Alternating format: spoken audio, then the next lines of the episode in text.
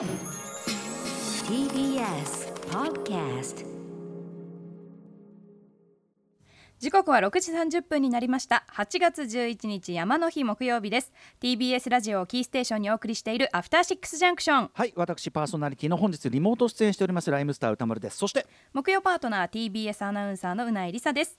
ここからはカルチャー界の気になる人物動きを紹介するカルチャートークはい、えー今夜のゲストは著書にあなたを陰謀論者にする言葉がある、えーオカルトスピリチュアル悪徳商法研究家の天宮淳さんです。番組初登場です。天宮さんよろしくお願いします。よろしくお願いします。よろしくお願いします。よろしくお願いします。ではでは天宮淳さん、プロフィールご紹介うないさんからお願いします、はい。ライターの雨宮さんは90年代からオカルトを愛好していましたがノストラダムスの大予言が外れたため会議派に転校理工系大学院を修了し現在に至ります思春期にオウム事件などカルト宗教をめぐる事件が多発したことから新宗教にも関心を寄せるようになり現在は悪徳商法疑似科学陰謀論オカルト史などについて調査。記事や動画で情報発信しています。著書にフォレスト出版のあなたを陰謀論者にする言葉もあります。はい、あのーこの TBS ラジオでもね例えばあの荻上チキセッションでもですね、まあ、政治と宗教あと旧、ね、当然今旧統一教会と政治の関係など、えーカルトが日本社会に根付いていった歴史や背景に迫る特集、えー連日のように組まれております。気になる方、ぜひね、えーそちらもぜひ、えーお願いしたいんですが、聞いていただきたいんですが、えーこの番組は「アフターシックスジャンクション」でもですねなぜこのテーマを取り上げるかといえば、えーまあ、もちろんカルトというのがね出てくるこうなんていうのかな映画だったりとか、はい。えーまあ、その作品とかもあったりしますし、えーあとやっぱりそのお意外なところが入り口になるというのかな、うんうんうん。うんあのー今回のねご著書であるそのあなたを陰謀論者にする言葉でも例えばこの番組で扱っているカルチャーでいうとボードゲーム会とかね、はい。もちろんこの番組で出てくださってるね、あのーあれですよ。あのドロステル・マイヤーズ渡辺さんとかすごろくや丸田さんは、そうでま全くそういうのとは無関係ですけど、うんうんうん。でも例えばボードゲーム会というような一見こう無害な、えーそういうなんかカルチャー的な入り口が、うんまあ、実はそのそういうものであったりするよという警鐘をこの本で鳴らされたりするということで、まあ、カルチャーとこのカルトの関係というところもぜひ伺っていこうかなと思っている次第です。天宮さんよろしくお願いします。よろしくお願いします。はい、ちょっと先ほどのそのえボードゲーム会ですとってそのあたりもぜひちょっと伺わせていただきたいと思います。はいよろしくお願いします。します天宮さんご自身はもともとオカルト的なところに興味があったってことなんですか？まあもうオカルト大好きで、あの、人生初ハマりアニメが3歳の頃、ゲゲゲの鬼太郎でですね、うん、あの妖怪にハマって、はい。で90年代のオカルト番組やってたので、スプーン曲げとか年写とかですね、はい。あと子供向けのオカルト百大百科とか、うん。まあ読みまして、やっぱりねうん。不思議なもの好きですもんね。やっぱね。大好きで、ところがまあ、あの99年7の月、ノストラダムス、はい。えー学校に行かなくていいと思ってですね、ええまあ、うん家で待ってたら何やった事もなく。ーなんつって。そうなんですよ。うん。それで行かなきゃいけないじゃないかと思って、はい当時反抗期だったので、うんうん。本当に大人大人は嘘つきだと思って、あのはいはいはいはい。それでまあある種のまあ逆転が起きてですね、はいはいあの理科少年に転校して、うんでその後調べていったらもう当時、まあ、90, 90年半ばにあのオウムが、うんまあ、ありましたしその後、まあ9まあ、0年前後に法の花とか、うん。はい。あーライフスペースとか、はいあとパナウェーブですよね、うんうん。えーそれから都市あの、まあ、僕 X 好きだったので、うんうんまあ、都市洗脳騒動って当時ありまして確かにうんああいうのにちょっとシャレにならないなと、はいえーいうふうに思って、まあ、社会とそういうものの関係についてちょっとまあ関心を持ったというのが、はいまあえー今に至る流れですね。なるほどなるほど。でも非常にあの賢明な転校されたと言いましょうか。ね。うん、そうかそうか。あの特にやっぱりその90年代末というのは今思えば結構世紀末的なムードのみたいので。あの割とそういうなんていうかなカルトみたいなものとかそれをまあ面白がってメディアが取り上げるみたいなことも結構あったと思うんですよね。あと僕の世代だったら例えばニューアカデミこの本でも出てきますけどニューアカデミズム的なところがやっぱそことリンクしちゃってたりとか意外とこうなんていうか今思えばどうなんだって世相だったりしますけどそれをこう雨宮さんご自身どうご覧になってましたかえーっと私が物心ついた頃には統一教会、まあ、山崎さんの事件とかは、はい。記憶にないんですけど、うん。あのオウムから記憶にあってそうですね。でもうん当時からもうあの尊師マーチとかでちょちょっとあの、うんうん。正直面白がっちゃってた小学生で。いやそれはね世の中そういうのありました。はい、うん、リコーダーで吹いたりとかですね。あのプールで水中クンバカだとかやってたので、んあのあとまあ法の花の最高ですとかとかパナウェーブの事件とかまあうんうん。正直ネタにしちゃってたなとはい。いうふうにあの、うんうん。まあ今となっては思いますし、まあうんうん。入り口としてはカルトについて考える入り口としては悪くないかなうんうんとうん。は思うんですが、はい。まあ調べていくとリアルに被害者がそうだよね、まあおられますし、はい。あとまあ勧誘してる側の加害者に見える方も、そうだよね、まあ、被害者なんですね。はい確かにうんで考えるともう今となっては笑えないですね、やはり。うんうん全くそうですよね。はい。あのー今ね現在は雨宮さんツイッターなどで開示調査ライター、まあ開示権の開示というのかな開示、えー、奇怪なことと書いて開示調査ライターを名乗られてますけど、やはりそれ今おっしゃったようなこれ笑い事じゃないぞというようなことは現在のスタンスとやっぱり関係してるんでしょうか？そうですね。あの、まあ、私も悪徳商法とかオカルトスピリチュアル陰謀論とか、まあ、そういうものをまとめる、まとめる言葉が、まあ、なかったんですよね。うん。うんで、とんでもって言葉はあるんですけど、はい。ちょっとバカにしすぎだなと思って、うん。なるほど。言い過ぎるのは。うん。うん。なので、まあ、開示って言葉をまあ作った、うん。えーのが今の、まあ、あの、えっと、まあ、名乗ってるですね。うんうん。はい。言っちゃえばだからその面白として消費してしまうというようなところに対するちょっとこうねちゃんと踏みとどまろうという、そういう感じですかね。そうですね。うんうん。はい、であのあなたを陰謀論者にする言葉、まあ、拝読させていただきました。めちゃくちゃ面白かったし、うん。あの勉強になるっていうかあそっかここも入り口足りうるのかみたいなところが大変勉強になったんですけど、えこちらの本を書かれた動機というのは？えーっと、もう私が一番発信したかったのは、カルトとか、はい悪徳商法は、あの、これ統一教会でも言えますけど、怪しくないんですよ。一見ね、怪しくない。うんうん怪しくないです。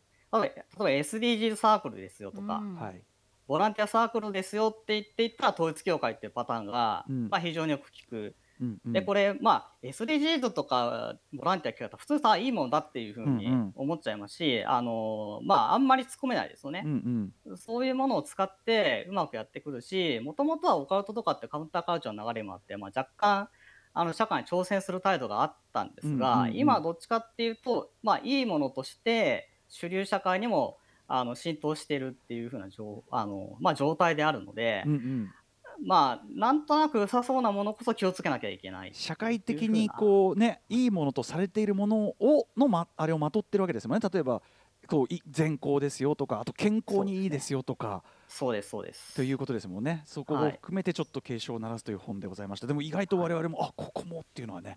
はいということでお知らせの後オカルト好きがカルトや陰謀論にはまらないためにえー伺ってまいります。私もあのムーの創刊号の絵をあの飾っているぐらいですから気をつけないといけません。よろしくお願いします。はい。ムーのシャツ着てます。あ After Six Junction.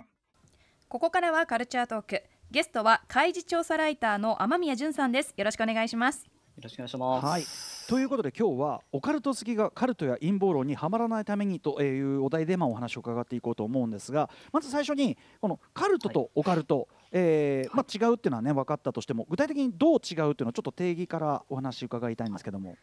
まあこれあくまで私の意見として言うんですが、うんまずオカルトっていうのは原理が隠されたものっていうことなんですね。隠されたまず神秘的なものとか超自然的なものをうん指すんですが、うんまあ健全なオカルトっていうのは例えば宇宙人に出てくる映画とかめちゃくちゃいっぱいあるわけですよ。はいはい。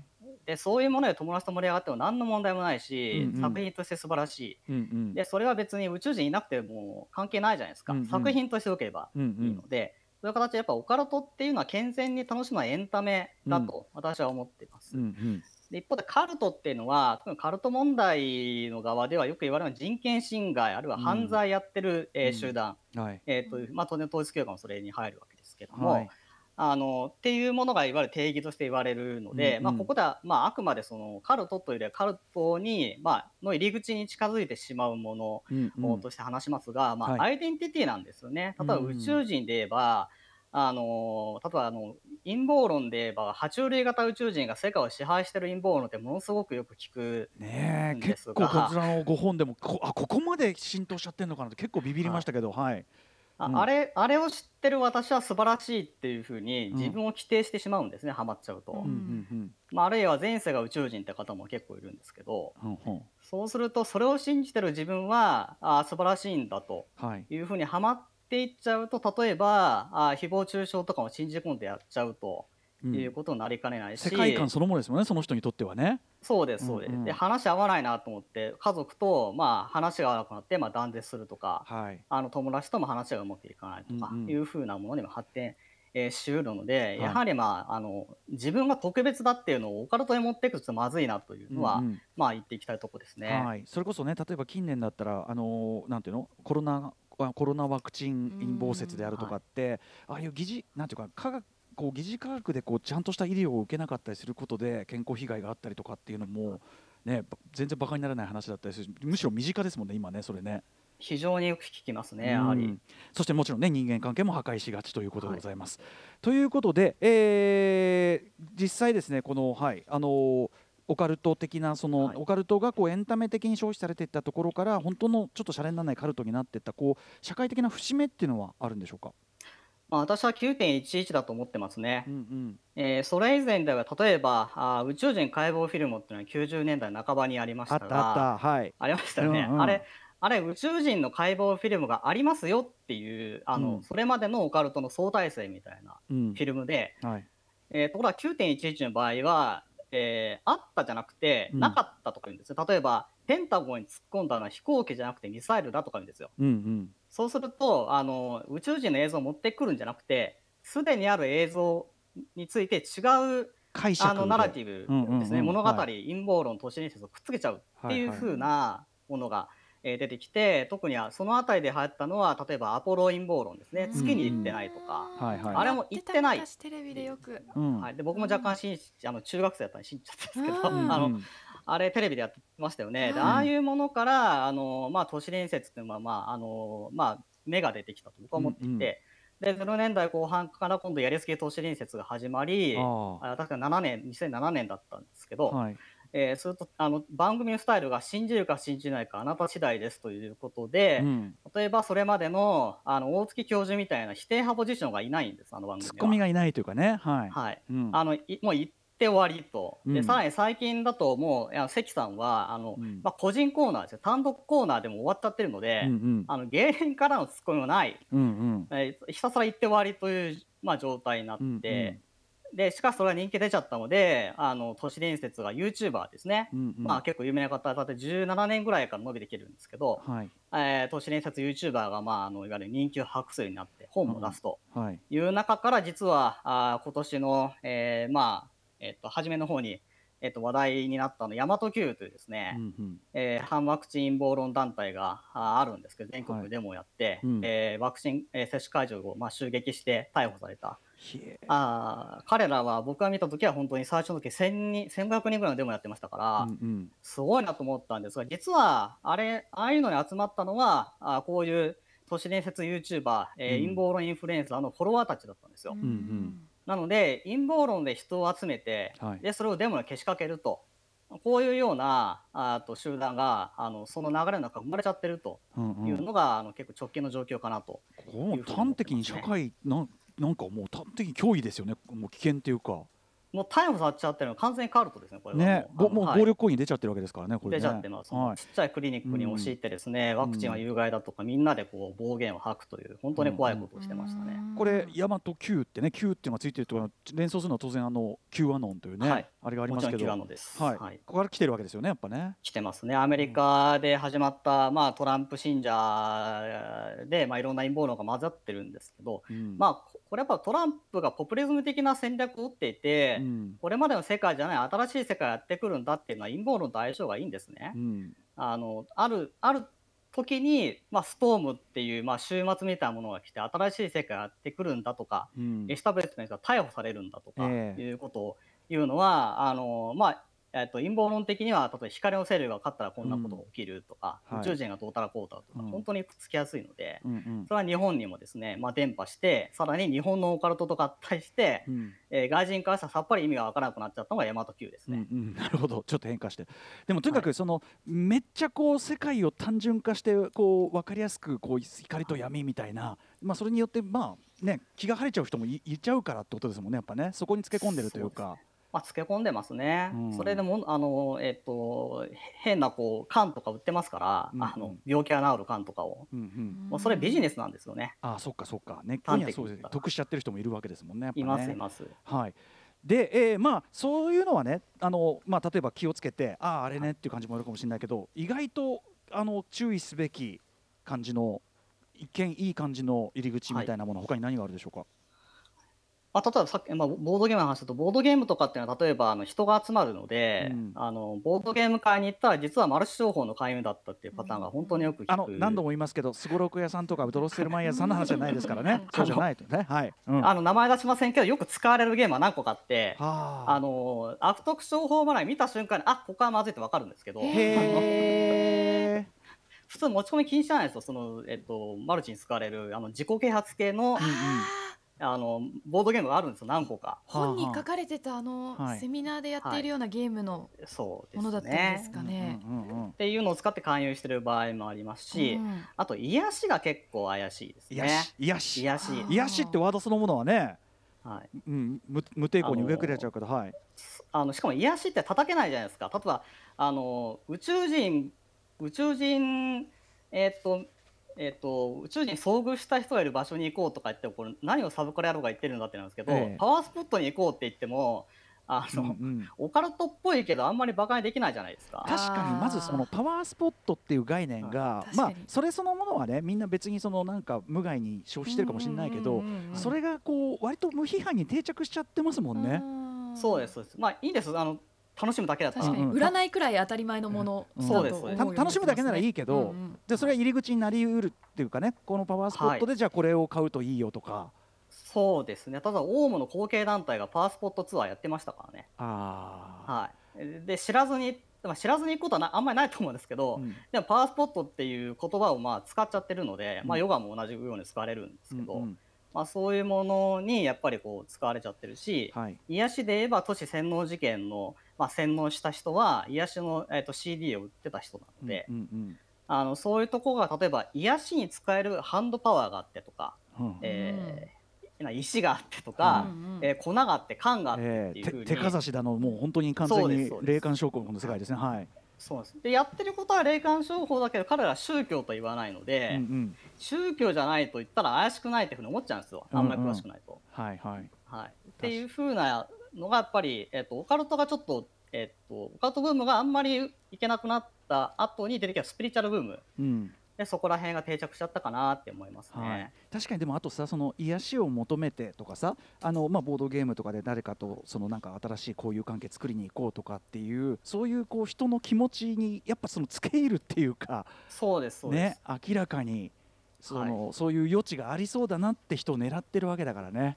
うん、なんかね必死な方もいますよ、まあ、がんでもう結構ねあの、はい。大変な状態で、うん。副はえっと副作用が激しいし薬のっていうような人にとってはそれが、まあ、ちょっと福音になっちゃうようなところもうん。ありますから、まあ、うん。本当にひどいなと思いますね、そういうのは。弱ってる人にね。はい。はい。ということで、えーまあ、いいこと感でね近寄ってくるから気をつけた方がいいよという陰謀論、カルトというあたりですが、えー気をつけた人が方がいい人の傾向こういう言葉は要注意というものあるでしょうか？えーっとまあ、気をつけた方がいい人ってあんまりいないというかあの誰でもハマるというふうに思ってた方がいいとうん。思いますしあとあの陰謀論の陰謀論団体のデモとか行ってちょっと話すんですけど参加者と、あのだ基本いい人なんですよね。まあね善意だもんねそれはね。だ大体いい人で、僕のことをあの、えーっと闇の勢力を手先だと思ってるんですよ彼らは。かわでかわいそうに洗脳されちゃってみたいなそれこそ。そうそうなんですよ、ん。君も大変だねいくらもらえるのとか話しかけていやそんな儲かんない人とか話したりとかするんですけど、うんうんうんはい。それぐらいあの表面的には全然いい人で、うん。ただ、まあ、ちょっとワクチンの話になるといきなりあの、おかしなことを言い出すっていう感じ。でスイッチ入っちゃうんですよね。はい。でそういうのってまああのほ本当に世界のその闇を正したいなら、それ社会運動としてやるべきことなんです社が会運動とか福祉活動とかいろいろありますけどはい、うん。日本だとそれ社会運動に参加するハードル高いのでそうするとあの SNS で大量に流れている陰謀論の方で、まあ、そのスイッチを入れちゃうっていうか。善意の受け皿になっちゃってるっていう。そうです最悪だ。そこは本当に あの政治家の方ももうちょっと考えた方がいいところだなっていうふうにうんうん。思いますし、あと、まあ、気をつけた方がいいっていうのはやたらと旧字体使う一派がいるんですね。旧字体 あの気分の木とかをこう米が入ってる木にしたりとか、はいはい。あと私をですね3文字の私があるんですね。和に多い志と書くものとか、あと仕事を志仕事と書く やべえあの派閥。忘年会をあの年を望む会と書く派閥。やべえ。頑張るお顔が晴れる派閥。いろいろあのそういうなんかこう言霊信仰派閥みたいなものがあって、え なんでやってるかっていうと GHQ によって日本人の言霊パワーがその封じられちゃったから今旧字体を使ってないんだってこれ陰謀論なんですね。うんその時点でもう信じちゃっってるし自己啓発ビジネスそれから陰謀論ビジネススピリチュアルビジネス全部にあの見られる、うん。えー傾向なので、まあ、うん。ちょっと知り合いが使ってたらあの気をつけてあげた方がいいかなとはなるほど、いう事態、ちょっと。まあ笑いごっちゃないんだけどね、うん。まあちょっとね、はい、気をつけましょうということです。さあということで、あっという間にお時間来ちゃったんですよ、雨宮さん、ちょっと今日はあの番組初出演ということで、お短い時間ですけど、またちょっと引き続きよろしくお願いします。は、はい。いえっ、と最後にまとめなんですけど、えっ、と雨宮さんご自身が情報を摂取する際に気をつけていることなどあるでしょうか？えーっとまあかまあ、すぐには飛びつかないことですね。うんえーっとまあ、一次資料は何言ってるのか、うん反対意見は何か、ファクトチェックは何言ってるのかとかをちゃんと検証しないと少なくとも私の記事には書けないなとうん思っやて、まあ、っぱでもね、ネッ。トでさちらっと見たやつをさ、こううんねちょっとなんか無批判に入れちゃうじゃないですか知識として。そうですね。我々はだからそこでやっぱりそのまあつってもつっても分かんないぐらいのちょっと一旦心にブレーキをかけるというかはい。感じですかね。そうですね。リツイートはそんなにはしないと。あそうリツイートそのものもね、うんはいもちろんそうですよね善意であってもねそれももちろんそうだしあと先ほどアイデンティティっておっしゃってたけどやっぱりその、はい自分の中に組み込むのをかなり気をつけるべきっていうかそれは何にしてもそうですね。ただ陰謀論なんかで自分の人生の大事な時間使っちゃっていいのかっていうふうにやっぱり、うんなんか自分が本当は何したいのかなとか何をすべきなのかとかやっぱりゆっくり考える時間を作った方がいいんじゃないかなと思いますけどね。ねまあそのリアルの充実みたいなところがやっぱりはい得られないからそういうのに行くっていうのもまあ分かるけど、えーそういう時のためにカルチャーいろいろあるんじゃないのとかね。そういう時こそ映画とか本とか読んで友達とか作った方がいいと思うんですけどね、まあ、本当。そうですね。視点も増えますしねその方がね、はい。まあまあでもこれあの我々あの全然高みに立って言ってるわけじゃなくて、うん。いつでも我々もハマりうるということなので、はい。あの天宮さんのご著書を読んで私も勉強いたしました、えー改めて天宮さんのご著書をご紹介しておきましょあなたを陰謀論者にする言葉はフォレスト出版から税込み1320円で発売中です。うはい。天宮さん他にお知らせ事などぜひえっと今月18日に私が連載している才蔵が発売されますので、うん皆さんぜひよろしくお願いします。えー今度の、えー、とテーマは参政党ですね。について分析してます。参政党、うんうんはい。参政党って何ですか、新興政党で、うんなかなかあのエッジの効いた主張をしている政党が一議席取っちゃいまして、この間参そっかそっか。院選で。あはいはい。あそうそうあれだ、はい。そっかそっかそっか。はいはい。で彼らをちょっと僕が分析してます。わかりました。勉強させていただきます。はい、ということで、えー、天宮さんありがとうございました。またぜひよろしくお願いします。よろしくお願いします。はい。天宮淳さんでした。ありがとうございました。えー明日の時間はムービーウォッチメンでございます。一週お休みだったので久しぶりですね、えーシリーズ最新作にして一応最終作ということになっております。ジュラシックワールド新たなる支配者を扱います.